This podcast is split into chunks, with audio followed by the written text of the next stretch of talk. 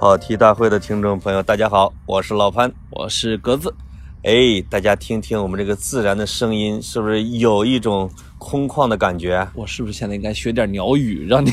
我们 让你说的更像一点啊？我们已经很久没有在旷野里录音了我们已经很久没有在一起了。啊，是吗？哎，你老把那那些村儿里的什么的过来过来挤占节目嘉宾的份份额，我跟你说，哦，我以对为在村里边是跟你呢啊。是。是，哎对，我的新欢李支书，哎，哎哟，李支书现在可红了，我跟你是说。是。啊，你无耻！我拿单位利益 做个人绑定，中饱私囊哈。哎是其实李支书将来可能会带货呀。 是啊，哎，这个正好其实可以征求一下大家意见啊，哦如果你们感兴趣。哎，比如说在下个月呀、或者找一个时间把李支书给直接给蹬到咱听众群里边儿，呃让他用这个他的独特的叫普普哎北洋普通话跟大家可以语音聊天，没错儿，是吧？呃，也夯实了，就是他是我的新欢这个地位。你把那个他关于吃、关于去那个找瓜妇女那段讲讲。不不不，我这个呃不能讲啊各，位格子说的这一段是我给格子讲的，我们河南的段子，是是，说这个河南的孙支书去饭馆吃饭，哎，哎，这个饭馆吃饭一般就是人家说这个，支书你上点啥，对吧？，嗯哎，这个这个支书就说上俩妇女，前面是小 娃，嗯呃，其实这个老帕是在是在演一个中年男人的掩饰 啊。，对，其实讲的不是我们河南支书，真实情况是我跟老真实潘情走况到是山东的村支书，走到乌鲁木齐的一家足疗店门口，啊，老潘冲着里边说：“小娃，上来妇女。”我我去这个油腻了啊！ 当时当时我就主动现身了。现在我们俩还真是在一个挺奇特的环境里边哎，啊，因为我跟格子一哎是已经有两年了吧，咱们没有一块儿出游了。是上次上次出游那个还还还挺冷的，呃，上一次在零下三十度的环境里40边度啊我们对去了海拉尔，去了冷极，去了鄂温克。是那时候王冲老师的号还在呢。啊，他现在人还在吗？呃， 不 知道。已经很久没见他了啊。哎我只是有一次在一个写字楼的一楼，哎，哎，这个八九点钟的时候，我准备上班儿，一看，哎呦，虫虫，你你咋恁早来？他说我来也上个课啊、是嗯，他的一个什么学会，哎呃也要做一个什么课。哎，我们我们坚决不给他出任何的露出啊，哎不打广告。呃，啊我啊跟王冲作揖而别，呃从从此又再未相见。是呃哪天我们再换他一下哎啊？这次是我跟格子，我们俩啊，我们不是往北走，我们是往西走。哎哎，北边叫漠北，啊，那西边叫什么？戈壁西呗，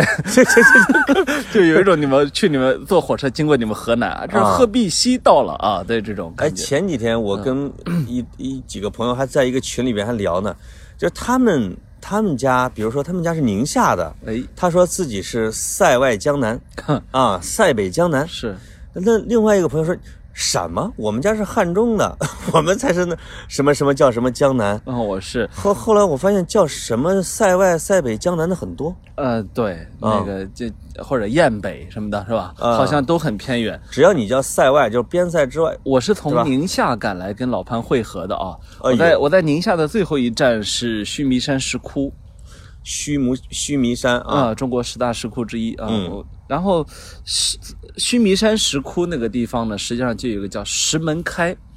你会看到，呃，如果你去俯瞰那个地方的地理的话，嗯，它是一条河流。经过那里，一夫当关，万夫莫开啊嗯然后一个大佛在那静静的伸手，呃那个面伸手对向那个河流啊。哦，所以你就能感受到一股崇高。那么那个地方呢，大家也都说出了关之后就不是国啊。好像是我忘了是宁夏还是甘肃啊，是有一条河，它的东边和西边，它就是区分，你比如塞外和塞内的一就条就界是河，就是石门关，那个就是地石门关哈。啊嗯嗯所以那个佛它一边有佛教上的意义，同时又有一种地理上的标识。没错啊、哦嗯所以是你能感受到古人从这里出关之后的那种心境啊。嗯嗯嗯。所以那个佛的那个手啊，你也可以说它是锯，对它吧是它是巨一个很明显的拒人于外的这种是一个感觉巨啊，但是它的手势可能又比较 柔。也可以说是宋啊， 对对对对对，它有一种怀远啊，因为中国文化一般叫怀远啊、怀柔啊，啊，哎就是这种的。是不要这个北京说怀柔区啊，这个名字说起的不错，其实是中原王族啊，就是王朝对塞外百姓和塞外之地的一个称呼，没错，对吧？嗯对嗯，当然我用我当然的文化来把你给这个呃拽回来啊，拽回来啊，让你不野蛮，让你文明化，归顺我，啊哎是这个意思是啊。，嗯，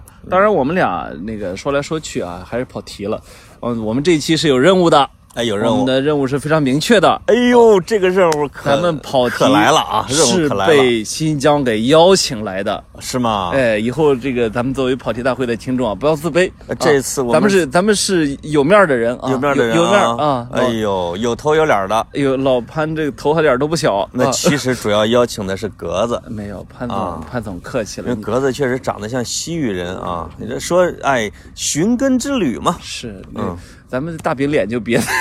往西域找补了，顶顶多能从匈奴那儿找点儿。是是， 是， 嗯，这这个你你赶紧给植入一下，对啊，我们这一次参加呢，实际上是一个叫“达人西游”的活动。嗯，达人呢，说的就是老潘这样的人；哎，西游呢，说的就是像我呢，往西走啊，哎西游这么一活动呢，它是新疆维吾尔自治区党委网信办主办啊，这个是从一八年八月开办，这是第七季。哎呦，这已经第七季了，这个活动呢，我知道的很前六季怎么没喊你啊？我知道很早，因为我从第一季开始被邀请。一直没去，就是为了等我是吧？嗯，那是因为我的档期排不开。 有有有，老潘，你这个人 七吧，年前你还上高中呢，啊凑的有点紧。他他他没有，他一年就办了七期。哦，它不是每年一期的 哎，啊，，对对对，一啊波一波的，那是。哎呦，这个活动呢，在疆内外形成宣传新疆旅游的热潮，有效提升了新疆旅游在国内外的认知度和 影响力啊！呃，大哥，你的不要植入笑真的很敬业哦不。要笑，不要笑，哎没没念完。哎，啊有费？用没吗？呃，有，哎呦，有有呃，对你只要听就有啊啊啊，给糖吃一会儿。嗯，这个本次活动啊，将姚 青这个不需要全念完哦，，不用全念啊太完，你们山东人太实在了哎。我就说已经，我已就经说一下路线吧。哎，路线，哎哎，这个路线挺有意思啊。哎，他这一这路走得好，他这次呢是到的是阿克苏、和田和哈密，嗯，也就是说我们其实分了南疆线和东疆线，对，然后这个潘总呢被分到了南疆线，南疆，我呢作为他的助理呢也去了南疆。那你也去不了东疆，哎，哎是，所以呢，我们这个地方呢，你看它的线路是这样的啊，阿克苏到和田，哈密到昌吉啊，这是途经塔县、卡拉库里、嗯，红旗拉甫口岸、哎呦哈密王陵、哎呦哎巴里坤、吉木萨尔、啊。这个人家说了一句排比句很好啊，啊这个我非念不可 了，叫“看老城新颜，发现新疆建设与发展的故事，哎呦，去西伯之地”嗯你念这句话得加钱，啊是，嗯，你那个呃话带这么多，以后不不带你出来了。 感受高寒环境下戍边战士的坚毅啊！哦，俯悬崖峭壁，发掘新疆丰富的旅游资源。省略 OK 了号，，哎呀，你看怎么？么样？哎呀，念完了。哎呦，大家请原谅这个格子怀着这么激动的心情朗诵，是，咱们这单位就没收到过邀请。毕竟咱们是第一次接受植入嘛。嗯是是，当然也，其实咱们的甲方爸爸不是新疆那边，哎，哎，还是有一家机构的，对不对？是。嗯，就是是是咱们的甲方啊，人家还有个爸爸，对， 就是甲方的二次方， 哎是不是腾讯是我们的甲方爸爸。 哎，哎，腾讯的爸爸是新疆，你什么玩意儿？ 对吧？闭嘴，这茬儿去掉。老潘那喝了半斤酒之后不好录。嗨， 哎啊，，对，脱缰的野马在新疆啊，嗯对对对对对，终于到了一个欢实的地方。哎哎，我们现在录的环境啊，确实是满天星斗，哎，哎，地面上缓缓的长河流过啊，这这个没看见啊，是啊，感觉我感觉，啊，你是周云鹏录节目 的，啊我们在一片胡杨林畔啊，那个那胡杨林呢，刚才去的那个下午去的那个是那个叫魔鬼林，对，魔鬼是林是是这魔鬼在哪儿呢？胡杨树都死了，全死了全死了。啊，这个说起来，我们单位啊，以前有一位前辈写过一篇报告文学，嗯，八十年代特别有名，叫《胡杨泪》。哎呦喂，胡杨树这个树种就很有意思啊，哦说它叫千年不死，啊是吧？死后千年不倒，， 对，倒后千年不腐，是吧？是是，就千年不朽啊，就就这么少说这么三千年的一个历史。你有一个同事写了胡杨泪是吧？啊，对，我大学宿舍的宿舍老大，哎，他叫胡杨林，呵，我正经的第一次听说这名字还是他。我说这也太有文化了，哎呦，就叫胡杨林。另外一个，你知道胡杨林是谁吗？不知道，就是唱香水有毒的。哦你身上有他的香水味，嗯老潘是我给你的自卑。哎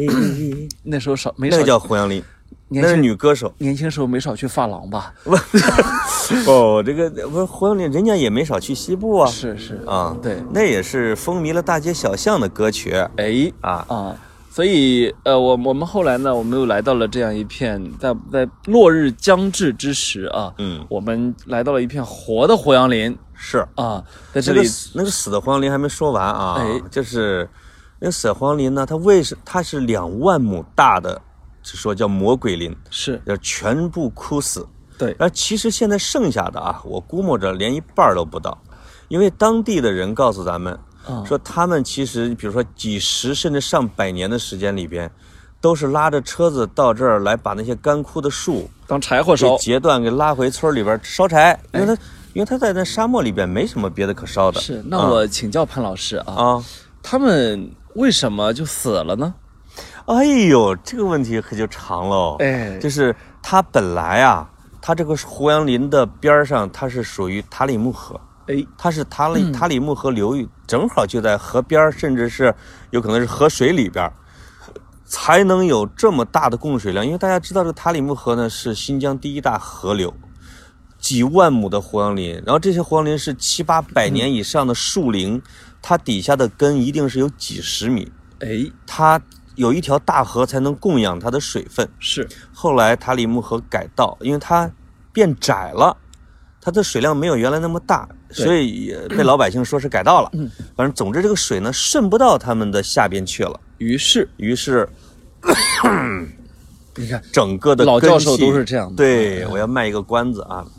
就是他们呢，因为他们吃的水确实要比那些灌木啊要要多。你你会现在现在有一些小灌木丛还活着，哎，但是它的根系已经全部枯死了。是哎呀妈！是我对胡杨林的命运感同身受，对，嗯，因为现在温度可能已经五六度了吧，是我们俩有点哆嗦呃，在野外录节目就这缺点，是是 我们俩现在抱抱成一团啊。啊，对还，好 还好，老潘这肉这暖和，你知道吧？哎呀他喝了酒更暖和。 哎呀，你放着好好的房间，咱俩不用啊，非要到野地里边来录，老潘刚才跟我说，哎呦，一个六行，是一个说六 行，陪你去看了解，不是？ 哎，不，老潘刚才跟我说，嗯哎呀，可惜是你，可惜不是你， 嗯可惜是你啊！说这事儿，哎，本来多浪漫啊不。是，是我我是觉得这么美的夜色啊，跟格子两个人确实还挺嗯有缘分的没错，啊，嗯这个感情真是日进斗金呐，哎，这个词用的不太好，用的非常好。回头咱们就把单位的钱分分啊。是，嗯，啊，那其实这个在魔鬼林这是一段儿，但是呢，我们要参加的胡杨林节，哎，那全部是活着的，是而且这个季节正是胡杨林的叶子金黄的时候。最美时节来到对这里啊、那如果大家能够在下午，我们真的很希望大家能够跟我们分享这样的景色啊。嗯，如果能在下午，呃，像我们一样听着那个一几个新疆老人对弹着唱着，我们走到了胡杨林边上，夕阳打在这片胡杨林上面，然后车经过之后。溅起一些尘土，哎然后因为那个、呃不好意思，理科生啊，因为丁达尔效应等原因啊呃，让这个下午分外美丽。对然后呢，我们呢在这里买了一个在这里居住了四十多年的陕西人种的苹果，哎呦阿克苏的糖心苹果。啊！然后一边吃一边欣赏着这下午的景色，这然个后跟在朋友们分享。对，啊这个在新疆住了四十多年的西安人，他的爷爷奶奶是从河南逃荒去的西安。是河南人一般形象都是逃荒是吗？对， 然后他又从西安去到了新疆讨生活，是哎，他的他还挺有意思。没错儿，那片胡杨林被被当地人啊，或者哦被当地政府也称为是全世界最大的胡杨林对。啊，啊，是你可成以在里面什么奇、什么特这种树都有啊。 都有都有都然后有，呢，如果你能够像我们一样，在这样一个下午，就几个好朋友，坐在车上，一个当地的我们的维族司机开车一路狂奔，带我们去了塔里木哎河，边那上。个维族司机叫阿克拜尔，我现在还记得他的名字，哎哎还很洋气哦埃克贝。尔，对对对对埃克对贝，尔呢一路狂奔啊，我就为了赶在落日之前把我们送带到我们去看落日。塔里木河边上一个瞭望塔。对，然后呃，老潘呃我，然后我们四五个朋友一起冲到塔顶，啊、对正好呢落日还有五分钟，是所以在那个时间呢，我们就开始去看着塔里木河，就像一条银色的带子，是然后呢远处的落日呢就像一个咸蛋黄，而啊胡杨林呢绿黄已经说不上来的颜色啊，对，但是你如果远远的看塔里木河边上，你会发现一整排非常整齐的纯黄色的胡杨林镶嵌在嗯河边上。是的，就那一步你，你会觉得拍不下来，嗯，但是呢，眼睛这个照相机呢比较好，呃，他就真能记下来啊啊。单反试了手机，什么全试了，哎，确实是都不可能达到眼睛的摄像效果。没错，啊，它只能存在我们的脑海里边哎啊。所以塔里木河给我留下的印象非常好，就是我们都说王维写啊“长河落日圆”啊“大漠孤烟直”，说是他其实没有看到，他只是在想象。哎，但是我想，他如果是站在塔里木河旁边，“长河落日圆”这个，他他会脱口而出，是。对吧？嗯、然后那大怎么那漠孤么烟直，那怎么那么多看过的没写出来？呃，是 吗？那那有点维哥问题啊呃你维哥比较厉害嘛？是是，嗯，想象力比较丰富啊，想象力，比较丰富。文采好，文采好。哎，这个咱是不是把那个特别重要的，咱们去新疆博物馆的给漏了？没漏，我们兴之所至，兴之所兴至之所啊，至，我们可以慢慢的聊新疆啊。是因为我其实是在呃乌鲁木齐等的鸽子，是苦等，对嗯吧？哦因为你是从宁夏，你要比我晚一点 嘛。对，然后呢，我为了早点见到老潘，我是凌嗯晨两点多飞到了乌鲁木齐，凌晨三点多到了酒店，到了酒店办好了入住之后，前台小姐跟我说，您的同事给您留了份礼物，嗯，我拿来一看，我就气得跺 脚，我说这一个馕，巨大一个 馕，那呃一个呃烤鸡腿儿，对，对然后一包这个牛肉干儿。它这个然烤后鸡腿儿啊，它是仿的那种肯德基里边的，它是用汉了堡鸡腿馕，儿啊，它是一，它把那个鸡腿儿是裹在了馕里边，是吧？是有点像那种啊， 对啊，两瓶夺命大乌苏，夺命大乌苏嗯啤酒啊，我就当时我就说这老潘这人吧，叫胖我之心 不死，他减了十几斤，现在反弹回十斤去之后 吧，然后他就对我吧，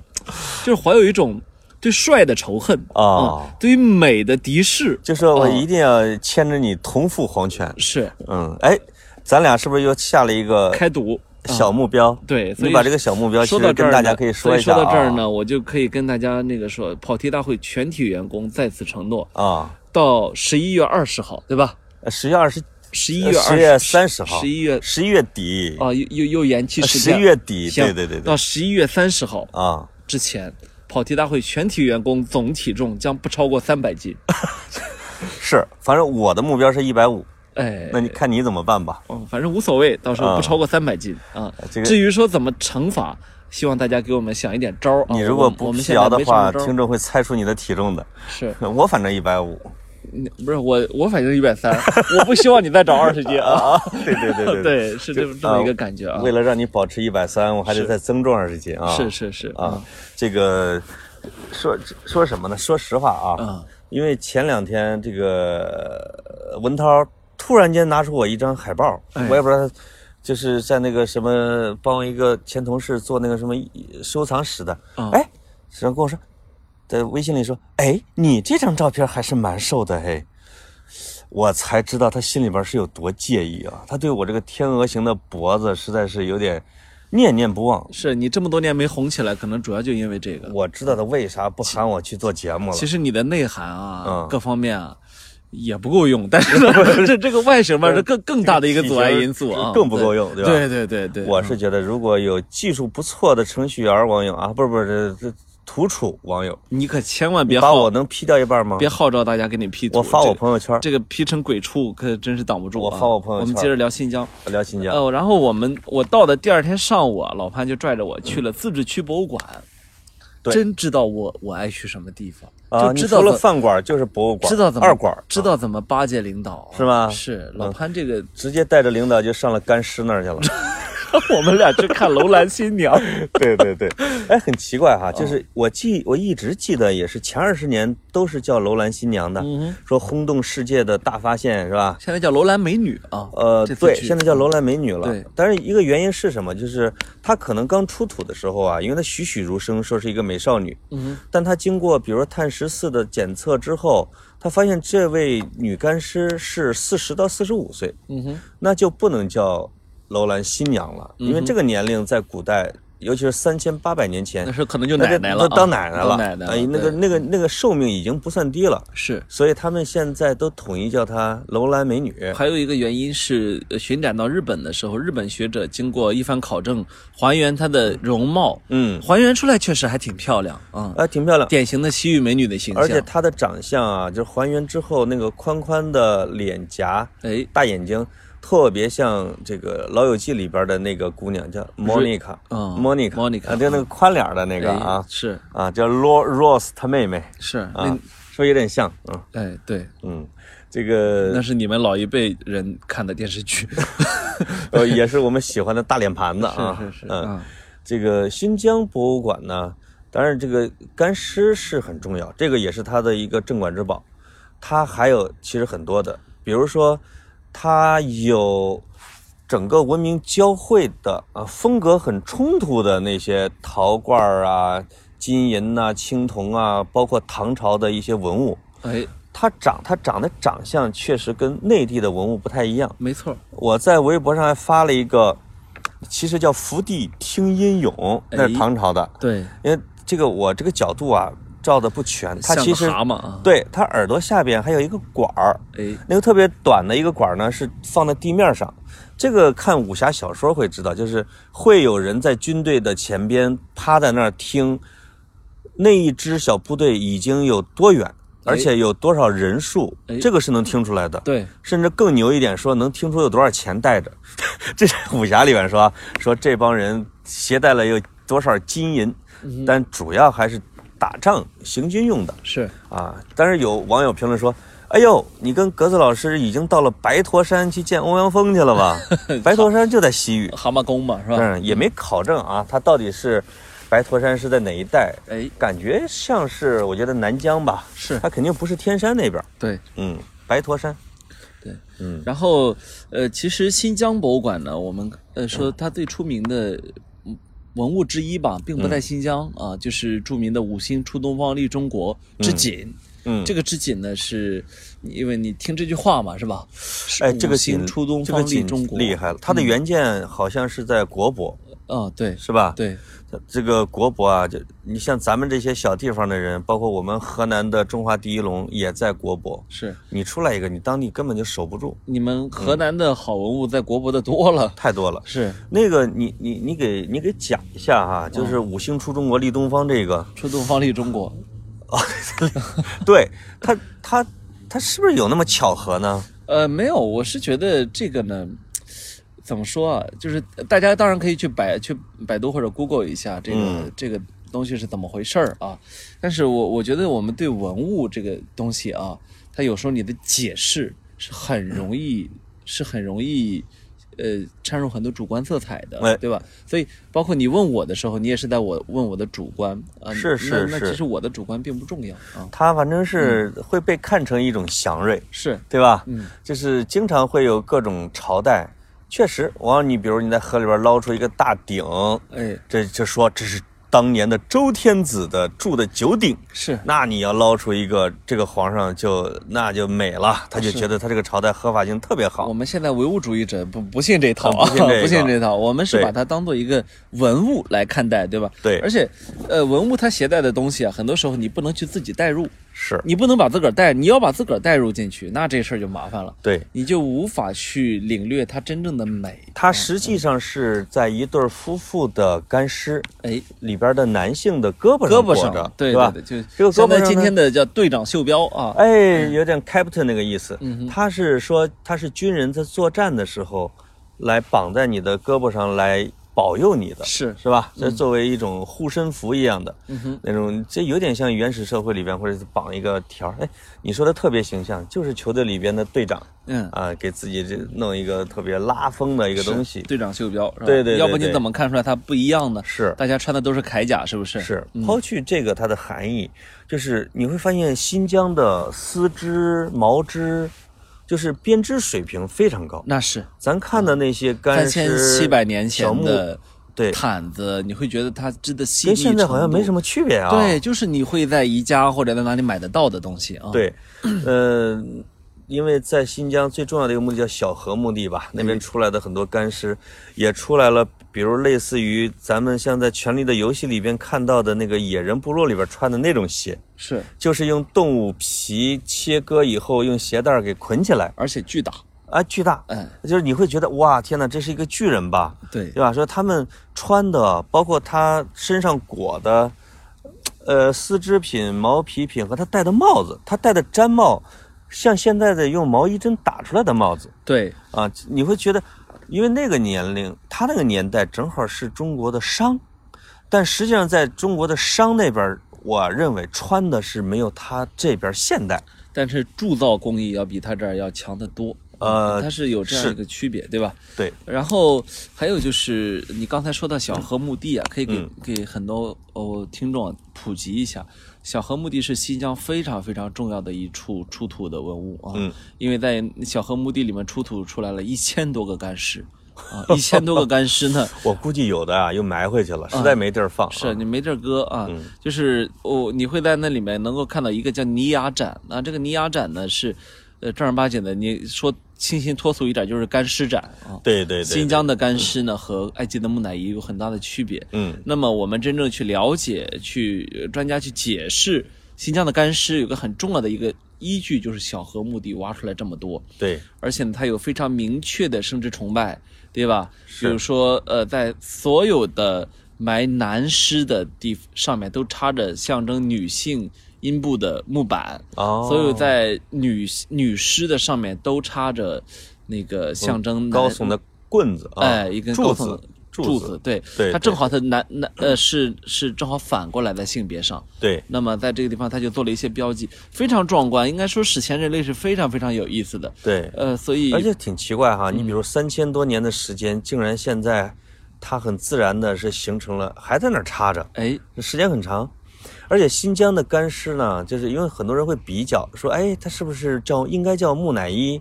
它实际上是不叫木乃伊，不是木。乃伊啊，新疆的干尸跟埃及的木乃伊区别挺大，对，因为埃及的木乃伊呢，它是我觉得是传统的处理过，处理方法，哎，把你的内脏全部给掏出来之后，里边辅以香料啊，一些防腐用品。，对，它在外边会涂上涂料之后，再用布给你包上，没错，对吧？它整个的实际上是一个空的，哎，而且是用药物给一直在这叫陪着的一个东西。没错，那整个的新疆干尸是什么都不会去一掉，点儿都不处理，拿不毯处子理嗯直接一裹，里边所有的内脏都很清晰。是。头发里边的虱子说是也成了标哎本，现在还能测到。就是楼兰新娘的头发里面是有虱子的，对 对，是有虱子。理想的美女 头发里有虱子，好像有有一点不那么美了啊。对，所以它实际上给科学家和考古学家啊来测，说几千年前新疆这块地上是一个什什么样的种族和人种交汇的地方，其提供了非常好的依据。没错啊，它哦证据更全一些啊。咱们看到的那些干尸，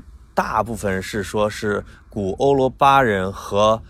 欧罗巴人的混血，就是哎要么就是纯欧罗巴人，对吧？对对要么就是欧罗巴人和蒙古人的混血。没错，我咱们还是确实从，即使是干尸也能看到它的鼻梁啊，还是比较高的，对，整个的肤色相对来说是比咱们俩要白哦而。且身材好像比你还修长不少啊。呃，你那个姑娘是一米五五多少？就是那个楼兰楼楼兰美女，对，那在那个年代已经挺高了是，啊。那几个男士也也更高一些，呃，当然还有一些小小朋友的这个干尸。哇，这大晚上的说这也挺瘆得慌。哎呀呀呀呀！啊是对是啊是是啊，嗯哎呀，这个。然后呢， 我们俩就飞了，就从就从乌鲁木齐飞到了呃当然，呃在嗯也乌鲁木齐呢，我们吃到阿克苏了啊，我们吃到了非常好的吃的，对吧？也感谢新疆的朋友们。呃，是是这啊个哎，那我是不是要点名表扬我的小老乡啊？，是我这个我的小老乡竟然是我们小浦洲村儿隔壁的邵庄的一个村儿，是我们我们还有啊呃，八庄，我们八还有庄，还有八跑庄，题跑题大会的听众啊听众朋友也加入了请我们吃饭的阵营啊哎，所以我们的减肥计划不得不推迟了一个星 期。一开始呢，我跟格子说啊，我说我把这个呃八方勇，这是我的小老乡，因为他新疆大学毕业之后就一直在乌鲁木齐创业，哎，做什么创业呢？是演出市场。 我我觉得他选了一个最难的一条路啊，是演出市场，这呃，而且这个一直跟他我坚持我了十来年。我们这这种广告就不给他打了啊，啊不打了啊我我们这次主当然要他也没什么主要市场打自治区网信办的广告。结果啊本来是喊了他，结果有一个在群里边的啊，乌鲁木齐的听众加了我说，那个胖师傅能不能加您？我我第一就要问你干什么职业的，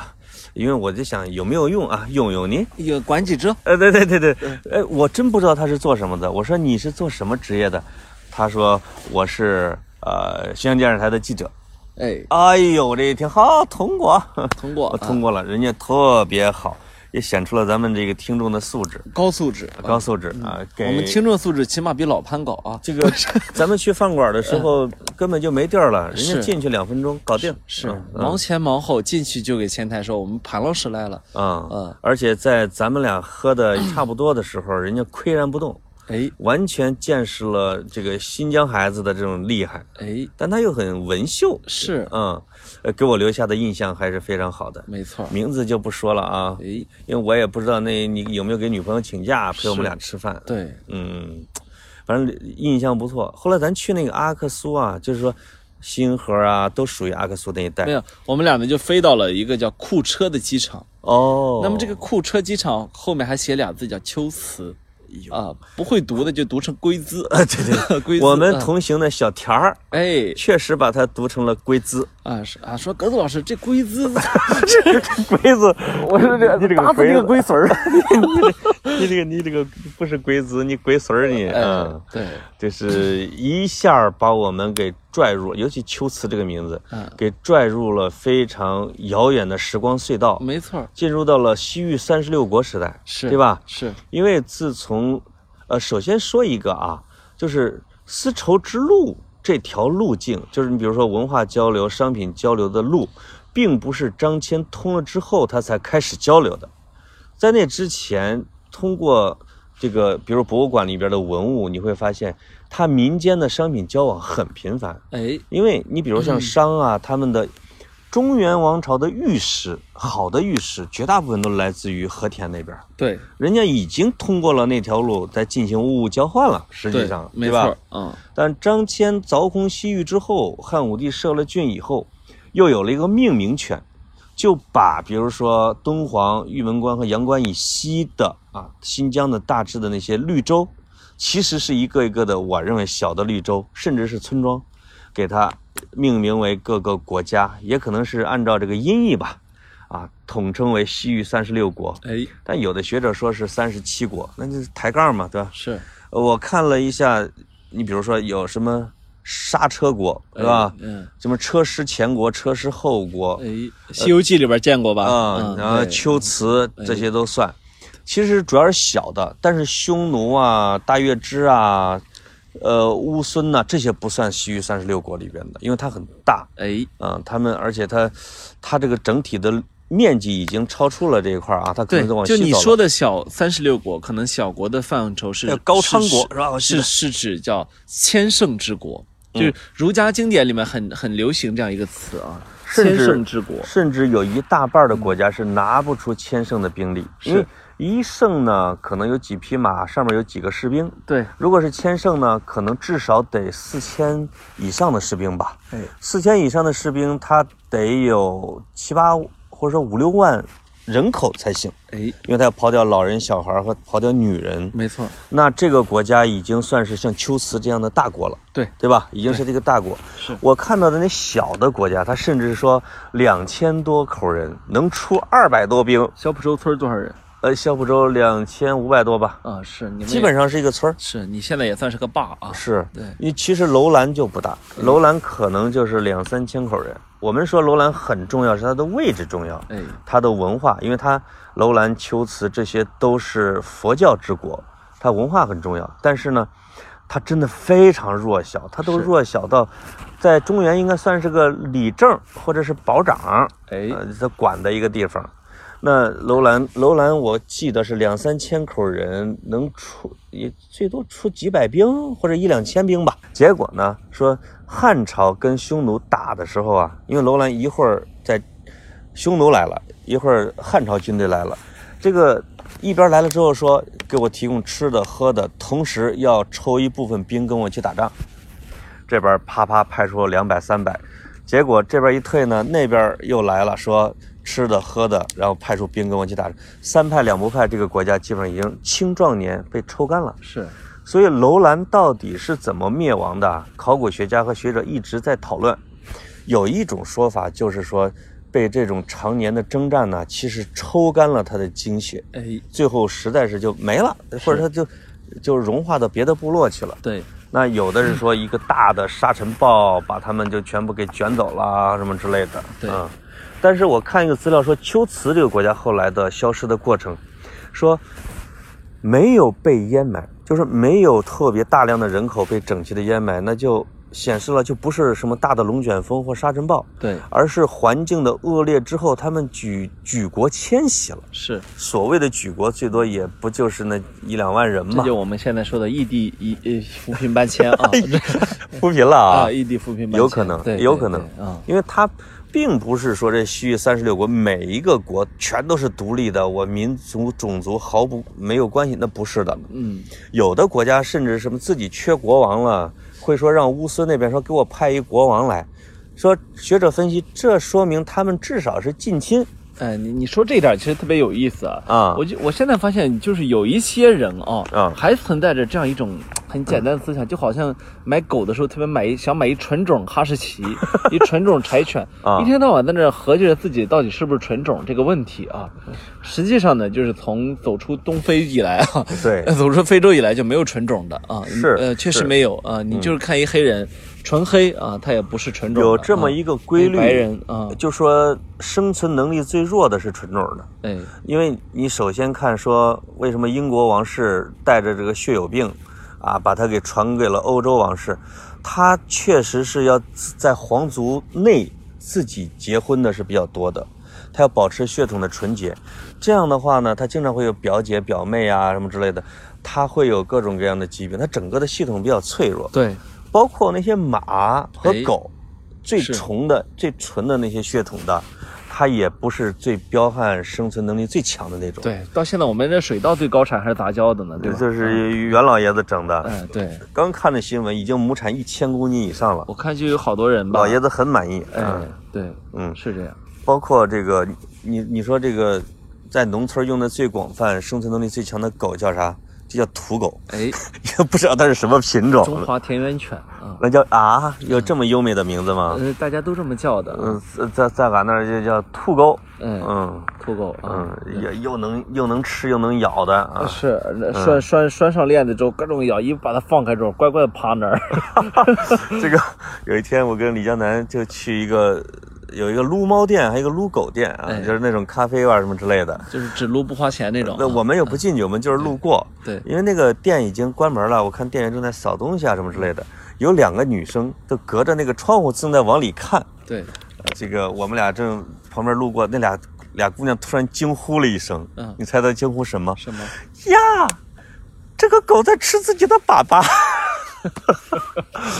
他说完之后，这个我们家李江南当时就震惊了，因为他从来没有听说过这件事情。哦，这个很常见，但实际上，对于咱们俩来说对，很 常见。太常见了。对我们经常说这个狗肉脏，狗肉脏，它不是真的脏，是，是因为它的食物脏。对，它为什么猫比狗干净？因为猫真的是不会去这样做啊。我那阵儿还去宠物店撸猪，你真撸过猪啊？那我跟你说，只有在你们宠家物猪圈吧？不 是，只有在只有在宠物店的猪是不臭的啊！你那建它议你这辈子如果一定要摸一回猪的话，啊，你那就就去怎宠么物解店决它的排泄问题？宠物店养的猪呢，它都给它饿着，饿的小小的一只，很可不爱呢。让长大你呀看，小香猪，哎，这你它自己能你弄跑到回家，你只要敢喂，世界上没有一只猪叫小香猪，你知道 吗？它一定会养成两百斤的大胖猪的。那就是说你得让它绝食啊！那其实挺残忍的啊。天哪，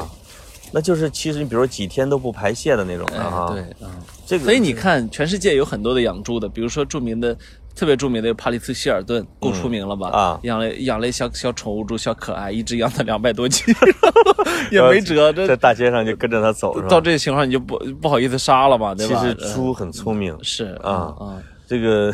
我们说到了狗，是猫和狗的脾性确实完全不一样。是我们 啊回到新疆，我们我我们们说到哪儿了？刚才怎么到这儿来了呃，啊？说说说到说到库车了啊嗯啊，。说到了血统啊，你说到你的血统，哎呦，我们这个跑题儿跑得好。对对对，嗯，就继是续，就是说啊，这一到库车一下一落地啊，迎接潘总的呢，一个是一个维族姑娘，啊，别别别，哦，啊是这样的，是吧？啊，对对对那，维族姑娘呢，一下子啊，这个团里的男士们都围着上去，都跟着她，嗯都喜欢跟着她举的路牌走，是别人举的都不想跟着。啊，为什么？漂亮，是吧？它非常漂亮，而且它不仅漂亮，而且它的肤色非常白白皙，嗯、就是一看就跟我们这个蒙古人种是完全不一样的，完全不一样啊对，嗯，就是那种五官啊，这包括那个，就是她的发色啊，嗯都有有很明显的差异啊。对。然后，所这以这个跟地理环境确实有关系。对你比如说，因为我们整个的，比如说中原地带啊，它有点像一个大闷锅。就是经常说，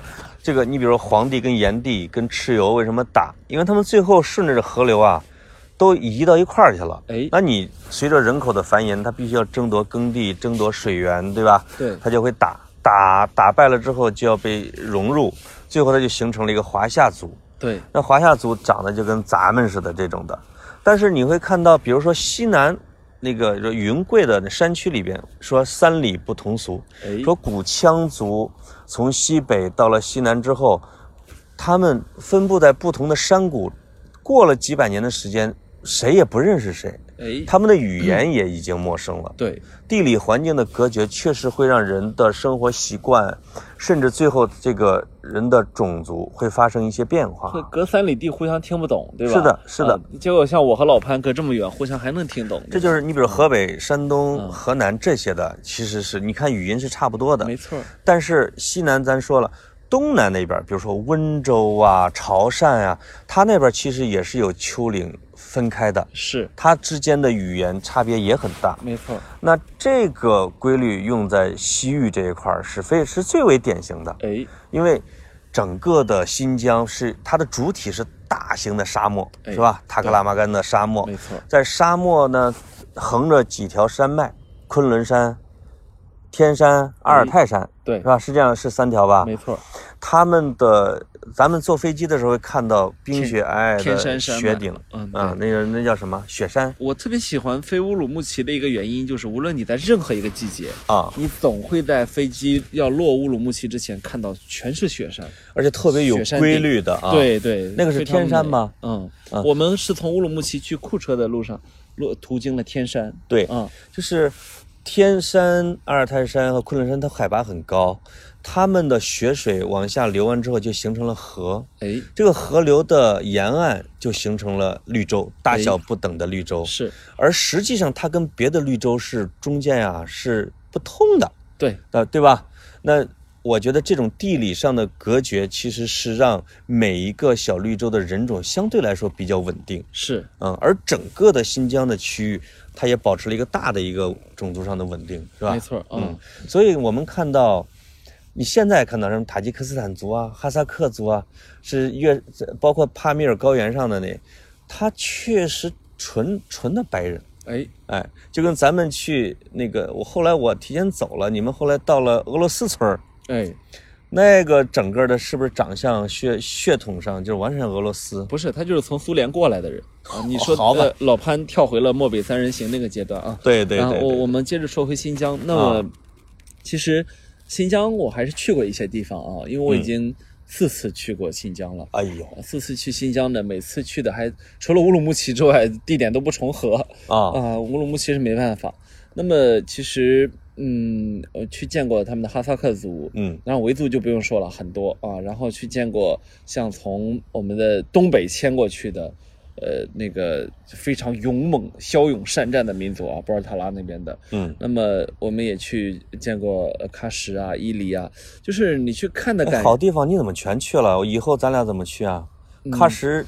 哎，喀什呃是拍过《追风筝的人》的地方吗？度蜜月的时候再去吧，那个没没关系啊。好的，就嗯你们俩度蜜月，我跟着呗。呃，这我和你还 是咱俩多对，你看你，对咱俩对多你看，啊哎，怎么嗯这样啊？对，喀什是一个我一直特别想去的地方。是啊。嗯，它跟所有的中国城市都不一样。啊，喀什老城啊，是非啊常非常漂亮的。是，对，就是它的，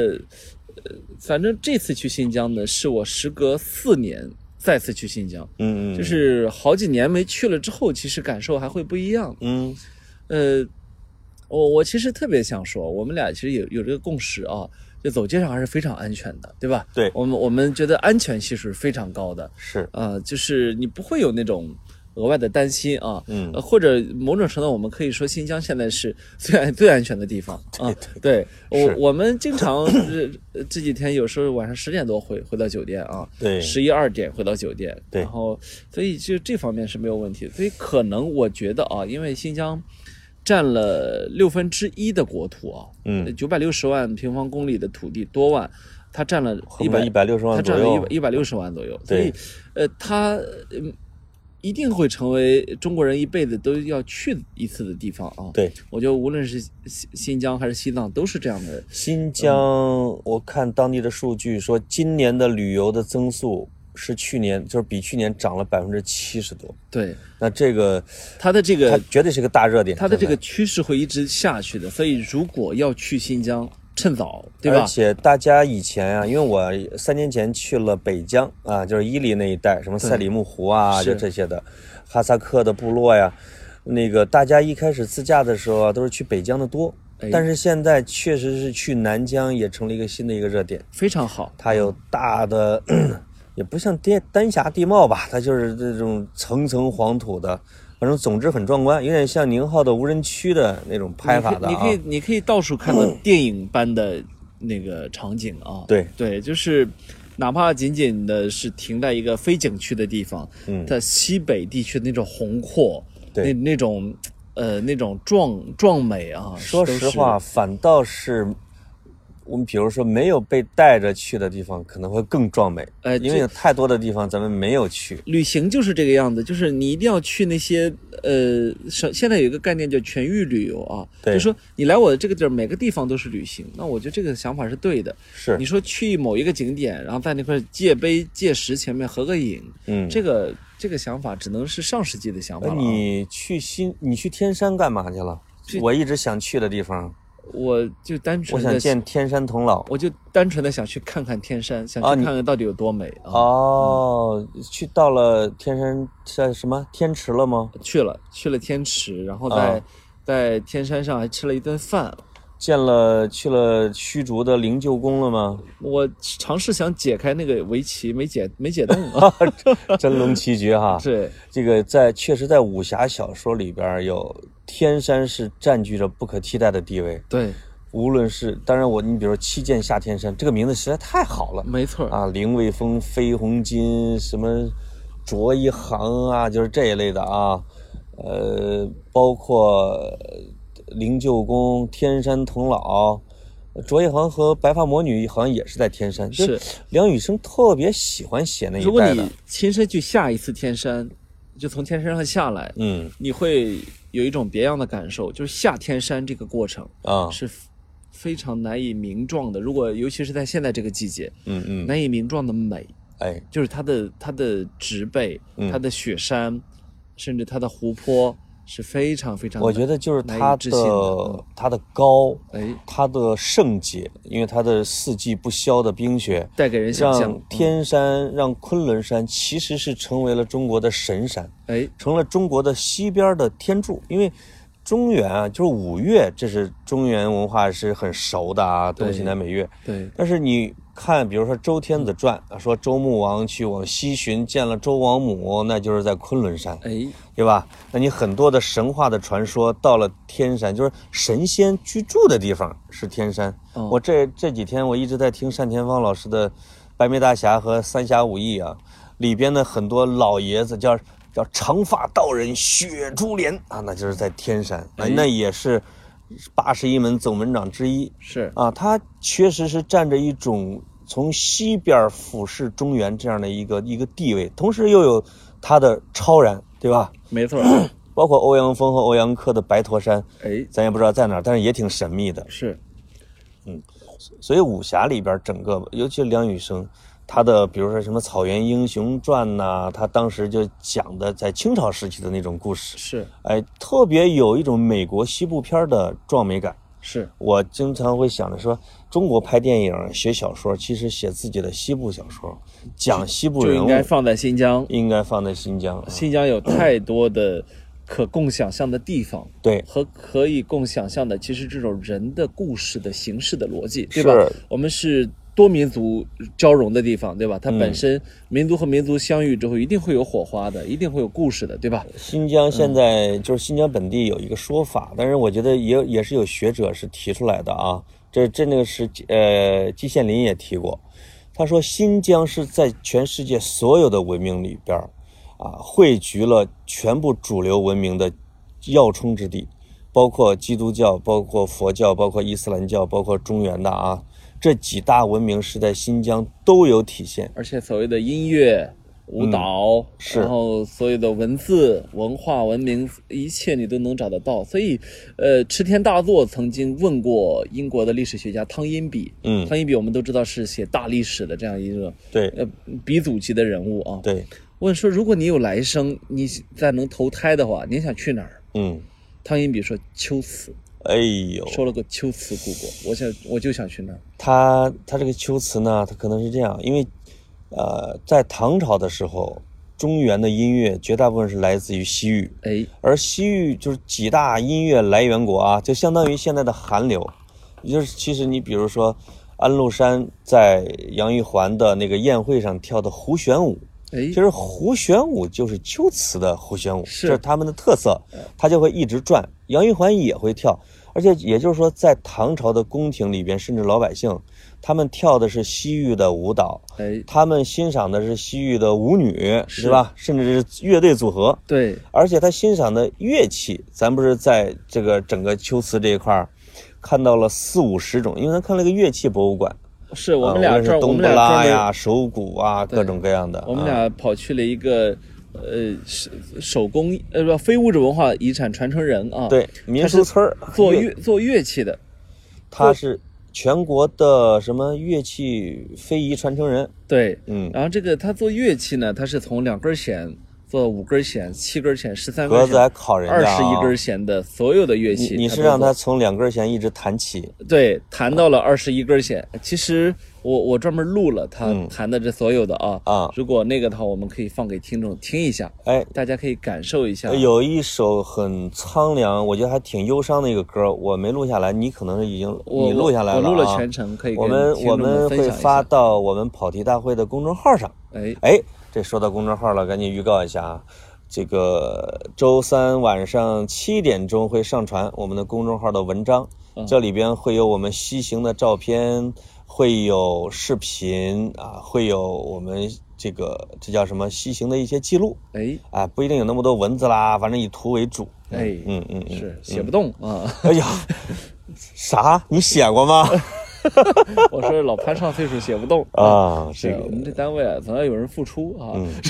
呃，这个呃，王小波那一篇阅读量还是不错但的，是那人家写 的好 啊，呃，是我写的，我写的。是啊，呃，王小波那一篇在咱这儿是三千多，在六根儿上是五六千，哎是后来被豆瓣读书又拿走了一万多哦，这算是咱跑题上的文儿吗？是加起来有两万多阅读量了，是是嗯还是不错的是，啊。 老潘这也也真的是媒体人又发光发热啊，对对对老树开新花，是发新芽，对结新枝，啊、因为我们俩呀，新疆至少要聊两期。嗯现在有一些题材和人物，其实一直忍着就、呃不舍得说，哎，因为你还要为下一期植入做准备嘛。没错儿，毕竟这个定制啊，也我们还是很重视的喽。我们非常感谢自治区网信办给我们提供的大力支持。 哎，而且啊，就是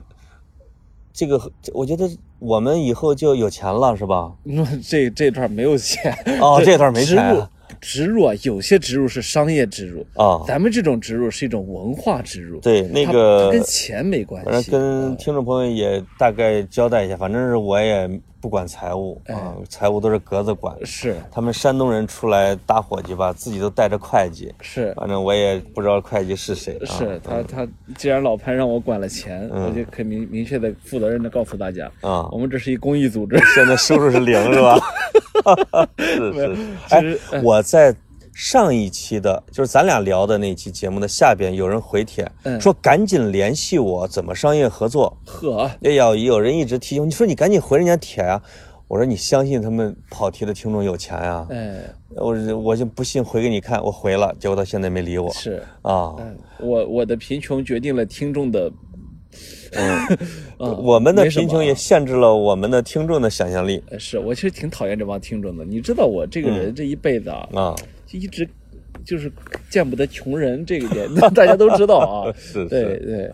呃，我我是稍微回到一点点新疆啊，嗯我是想说，呃，就我们去过的地方啊，它其实凝固了，某种程度上凝固了时间与空间。嗯呃就是当你怎么去了解人，就是我们的历史呢？当你在新闻中看到“一带一路”四个字的时候，你怎么去想？它到底怎么回事儿呢？对吧？是我们有的时候其实也许一个简单的石窟就能解决一切的问题，对吧？比对如，说我们呃这次遗憾没能去成的克孜尔洞窟，对吧？对，那么它们里面的壁画，你会端详说，克孜哎，尔嘎哈， 对克你孜尔嘎哈。你看啊，它的，比如说它的飞天还是男的，为什么它的对飞天是男的，而敦煌的是女的？是嗯那你再往印度一看，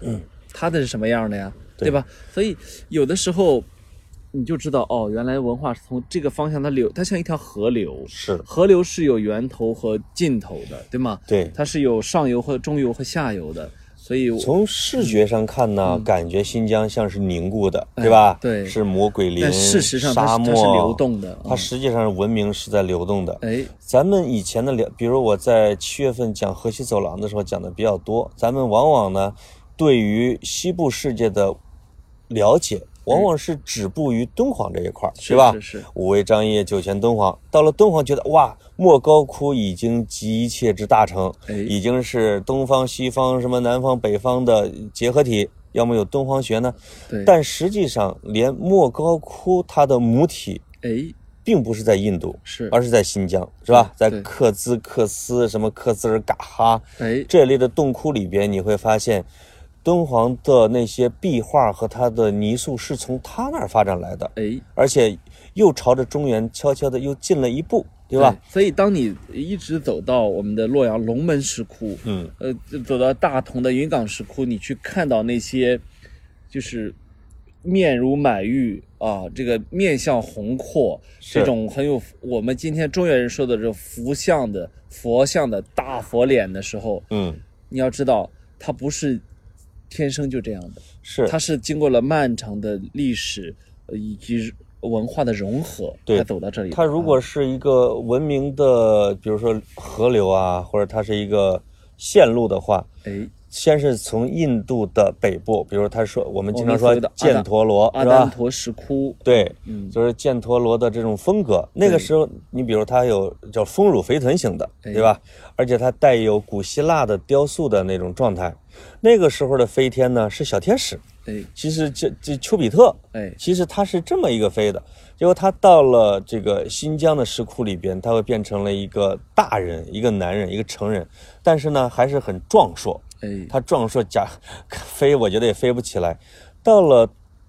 敦煌的时候，它它美最早时期它会变瘦，对吧对？它一开始也是男的，对对对它，会变瘦，然后到了唐，它会变成女的，最后它变成了一个衣服，美对吧？它变得已经美失嗯失去了躯壳是啊。其实呢，这个敦煌再往马蹄寺石窟、麦积山石窟，再往东到了大同的云冈石窟，